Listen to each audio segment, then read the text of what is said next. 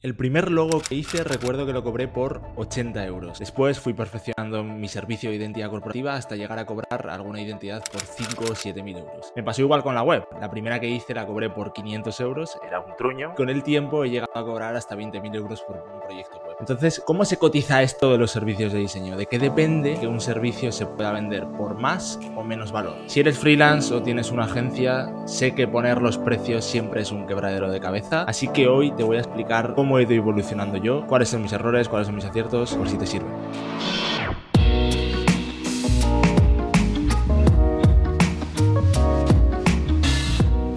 Para valorar tus servicios hay algo que yo he llamado con el paso del tiempo la escalera TVI, son las siglas de tiempo, valor e impacto. Esta escalera es una escalera realmente porque es un progreso lógico que casi todos debemos seguir en nuestra evolución como profesionales freelance hasta que somos una agencia o lo que sea. En todo este proceso hay algo que marca que puedas avanzar de un escalón a otro o no y ese algo es el riesgo percibido por tu cliente. Es muy poco habitual que puedas saltarte algún peldaño de esta escalera porque piénsalo, cuando empiezas no vas a aportar un gran valor porque realmente no tienes experiencia ni tienes conocimiento para hacerlo.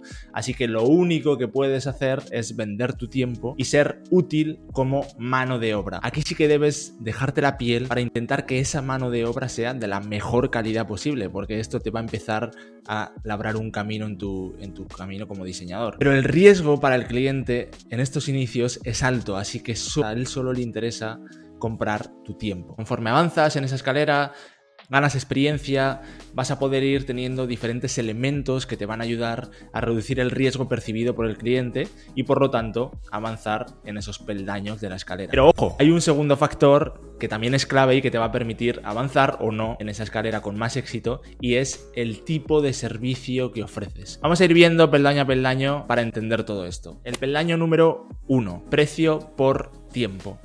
En este primer escalón lo que tú haces es cobrar tu hora de, servicio, ¿no? Intentas estimar cuántas horas te va a llevar el servicio que vas a ofrecer, porque así haces la cuenta fácil y te sale una tarifa por servicio completo. Habrás visto mil vídeos explicando esto, yo en su día también busqué mucha información para salir de dudas, pero ¿cuál es el problema aquí? Pues que en esta ecuación hay una incógnita que en esos vídeos no se explica y que siempre te quedas con las ganas y te quedas como estabas, que es cuánto tiempo te lleva ofrecer ese servicio. Pongamos el ejemplo de que vas a ofrecer un servicio de diseño de logo o diseño de identidad corporativa, que es algo típico en el diseño cuando empiezas. Vas desglosando, lo que tú haces es desglosar qué tareas vas a tener que hacer para poder completar ese servicio y empiezas a poner, vale, el cuestionario briefing, la investigación de mercado, vas a hacer un mood board conceptual, después con eso diseñarás el isotipo y el logotipo, quizá diseñes en los inicios una iconografía básica,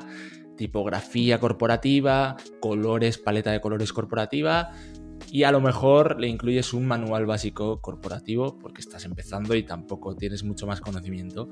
Entonces empiezas a estimar más o menos ya con unas tareas desglosadas cuánto te puede llevar cada tarea para ir sumando, ¿no?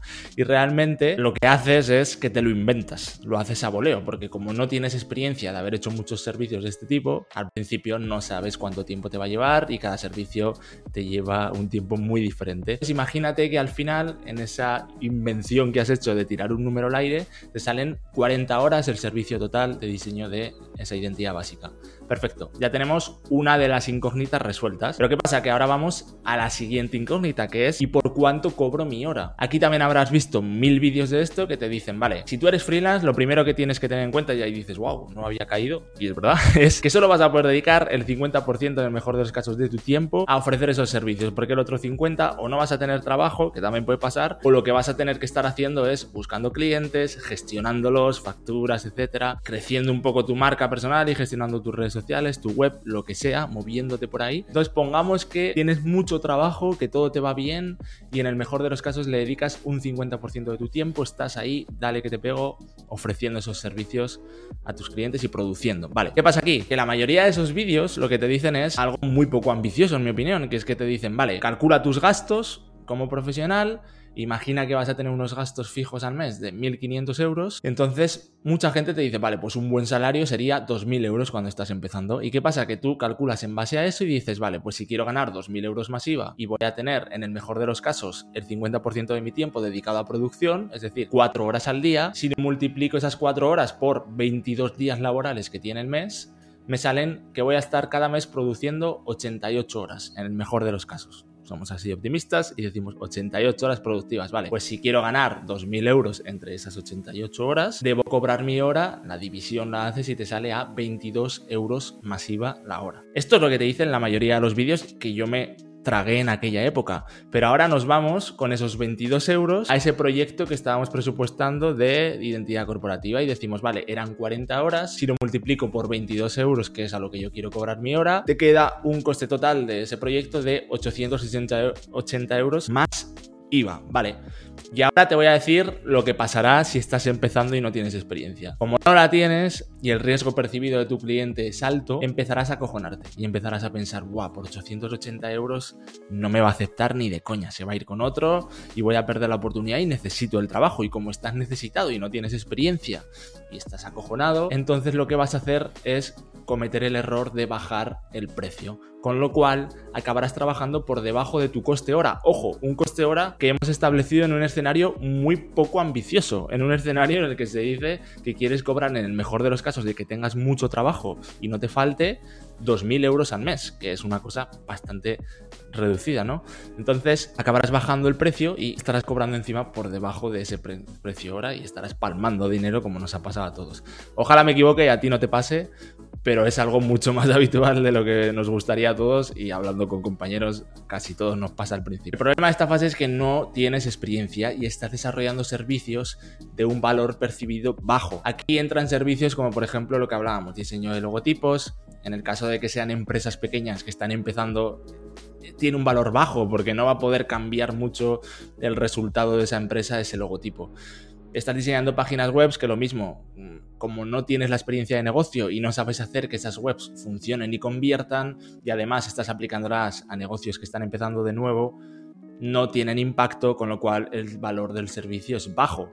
Diseño de cartelería o diseño de todo lo que viene siendo material publicitario de papel o material publicitario online como puede ser contenido para redes sociales, diseño editorial. Estos son los servicios de valor bajo cuando empiezas, que son muy fáciles de hacer, pero que al final lo que se está valorando es tu tiempo.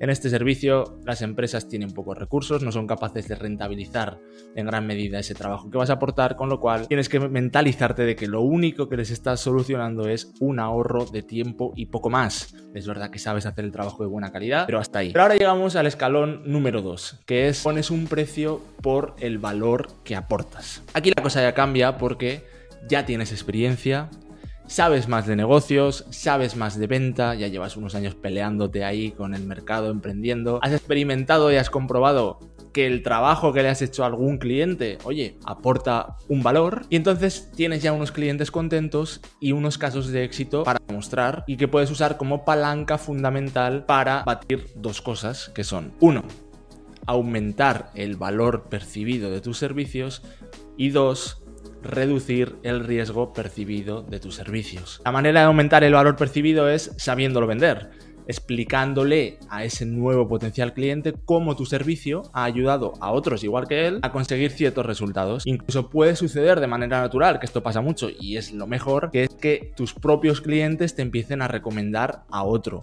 Entonces, ¿qué pasa? Que aquí hay una transferencia de confianza. Quiere decir que la confianza que tu cliente tiene con ese potencial cliente al que te recomienda se transfiere a ti. Es decir, si mi amigo me recomienda que te contrate, yo me fío de mi amigo, con lo cual inmediatamente me voy a fiar de ti. Incluso esa autoridad se ha podido extender más allá del boca a oreja porque tú has ido creando una marca, una marca personal o bien una marca de tu estudio, de tu agencia. De repente, ese trabajo de identidad que antes yo cobraba por 500 euros cuando empecé o por 800 como hablábamos antes, caso personal lo pasé a cobrar por 5.000 euros. En apenas dos años ya había multiplicado por 10 ese servicio. Pero hay más. En 1886, Steve Jobs le pagó, por ejemplo, al famoso diseñador Paul Round, que es uno de los diseñadores más prestigiosos en lo que viene siendo logotipo e identidad corporativa, 100.000 dólares de la época por el logotipo de Next. Esos 100.000 dólares, si los traspasáramos a lo que viene siendo hoy, 2023, serían el equivalente de 316 mil dólares si aplicamos la inflación. Obviamente, la reputación de marca que tiene Paul Round hace que el valor percibido sea muy alto y que el riesgo que tenía Steve Jobs percibido fuera muy bajo, con lo cual se pueden pagar esos precios. Pero para eso hay que construir una marca como la de Paul Round y eso no es ni fácil ni rápido. En esta fase sí que has podido aumentar el valor percibido de tus servicios y cobrar más, entonces puedes estar prestando servicios que te llevan el mismo tiempo que antes o menos y cobrarlos más caros. Ya no piensas en un precio por hora porque tienes la habilidad, la experiencia y el conocimiento conocimiento para hacer un trabajo en el mismo tiempo que antes, pero mucho mejor. Entonces aportas un valor que a lo mejor es por 10, con lo cual puedes aumentar mucho tus tarifas. Pero en el fondo tu valor sigue siendo algo intangible que debes aprender a transmitir, con lo cual vas a tener que aprender a vender y no te queda otra porque si no vas a seguir palmando y vendiendo servicios por un valor bajo. Sin embargo, ahora podemos pasar al escalón número 3. En el tercer escalón, a mi modo de ver, esta es la panacea si te dedicas a ofrecer servicios. Y es personalmente el que yo estoy afrontando ahora con mi agencia. En este escalón, lo que haces es que valoras tus servicios por el impacto que eres capaz de, de generarle al negocio de tu cliente. Como me ha pasado a mí, has llegado a un punto en el que, oye, has visto que hacías ciertas webs para algunos clientes y con la estrategia que hacías y con lo que sabías de negocios y con todo lo que aplicabas alrededor de esa web, les generaban un retorno a tus clientes muy grande y piensas en lo bajo que es el presupuesto de tu servicio que hiciste en su día comparado con el retorno que le ha aportado a tu cliente. Y entonces dices, oye, se te enciende la bombilla y dices, yo quiero participar de ese pastel que soy capaz de generarle a mi cliente con mi servicio. Empiezas a verlo con uno, empiezas a verlo con otro, igual eres como en mi caso emprendedor y tienes negocios propios y también empiezas a verlo. Y entonces en esta fase sí que va a ser indispensable si quieres llegar a poder cobrar por impacto que sepas de negocio, no hay otra. Si te has quedado solo estancado en la habilidad del diseño y no te gusta o nunca se te ha dado bien parte de entender los negocios y de saber generar negocios, saber generar dinero, no vas a poder nunca llegar a esta parte de cobrar por impacto porque no vas a ser capaz de hacerlo. Cuando sabes de negocios, incluso como en mi caso, eh, negocios propios como te decía, sabes perfectamente aplicar el diseño para hacer negocio, para que tenga impacto. Tu cerebro está cableado para pensar en diseño igual a impacto, igual a retorno económico. Y pones el foco ahí en cada proyecto que desarrollas para tus clientes. Si eres capaz de entender los números del negocio de tu cliente para ver potenciales mejoras y demostrarle a tu cliente que con tu servicio vas a ser capaz de ayudarle a generar más dinero, lo tienes hecho. Pero esto no es fácil. En este caso entra algo mágico que es la tarifa variable. Sabes identificar las métricas bien de ese negocio y las palancas que tienes que tocar para hacer que crezca rápido, ahí puedes establecer una comisión por resultado. Y aquí es donde tu retorno ya no tiene un techo, ya no está limitado a un precio fijo por servicio. Y además has resuelto un aspecto clave que llevamos hablando en todo este vídeo, que es el riesgo percibido por tu cliente. No solo es que tienes experiencia y casos de éxito para demostrar y reducir ese riesgo percibido de tu cliente, sino que además, al ir a variable, haces que, oye, si el cliente gana, si tú ganas, yo gano. Pero si tú no ganas, yo no gano. Y aquí el riesgo se asume entre las dos partes. Y si lo sabes demostrar bien, va a ser mucho más sencillo captar clientes porque piénsalo, el riesgo de tu cliente baja tanto que se entiende que estamos en el mismo barco y es más fácil dar el paso de, aunque no te conozca, querer trabajar contigo. Aquí puedes encontrar servicios, tienes que pensar todo el rato en qué tipo de servicios tienen más impacto, como hablábamos, si tú te dedicas a hacer identidad corporativa, va a ser muy difícil que en este escalón 3, a no ser que seas Paul Round y tengas la capacidad, los conocimientos, la marca personal y los contactos para poder trabajar con grandes marcas como Next, como Apple, como eh, grandes compañías, un servicio de identidad trabajado para compañías pequeñas nunca va a tener un gran impacto y además es un retorno muy intangible que va a ser muy difícil de demostrar. Por lo tanto, tienes que empezar a pensar en otro tipo de servicios donde el diseño puede tener más impacto en un negocio. Y tú ya lo has visto, porque tienes experiencia, porque lo has sabido olfatear, porque has sabido decir, aquí es cuando pongo la palanca aquí del diseño, esto genera resultado. Aquí es donde me quiero centrar. Y algunos de esos servicios son algo muy sencillo, por ejemplo, como puede ser el diseño de miniaturas de YouTube.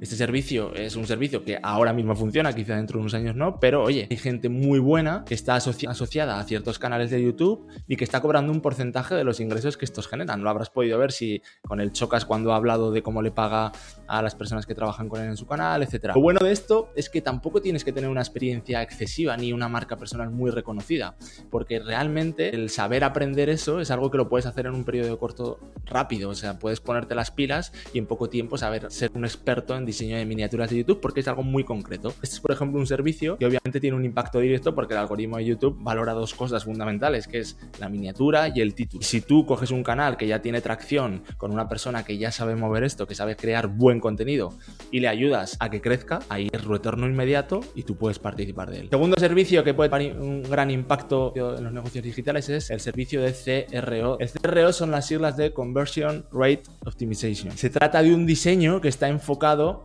en, en interfaces de productos digitales, pero que se centra fundamentalmente en aumentar la conversión. Ese es el foco, aumentar la conversión. Aquí sí que vas a necesitar tener más experiencia porque tienes que llevar años entendiendo cómo se diseña un producto digital, cuáles son las palancas que tocar para que eso funcione, para que no, y tienes que tener un conocimiento amplio de todo esto. Pero si eres capaz de tenerlo y puedes aportarlo, eres capaz de demostrarle a negocios cómo servicio de diseño genera un impacto económico.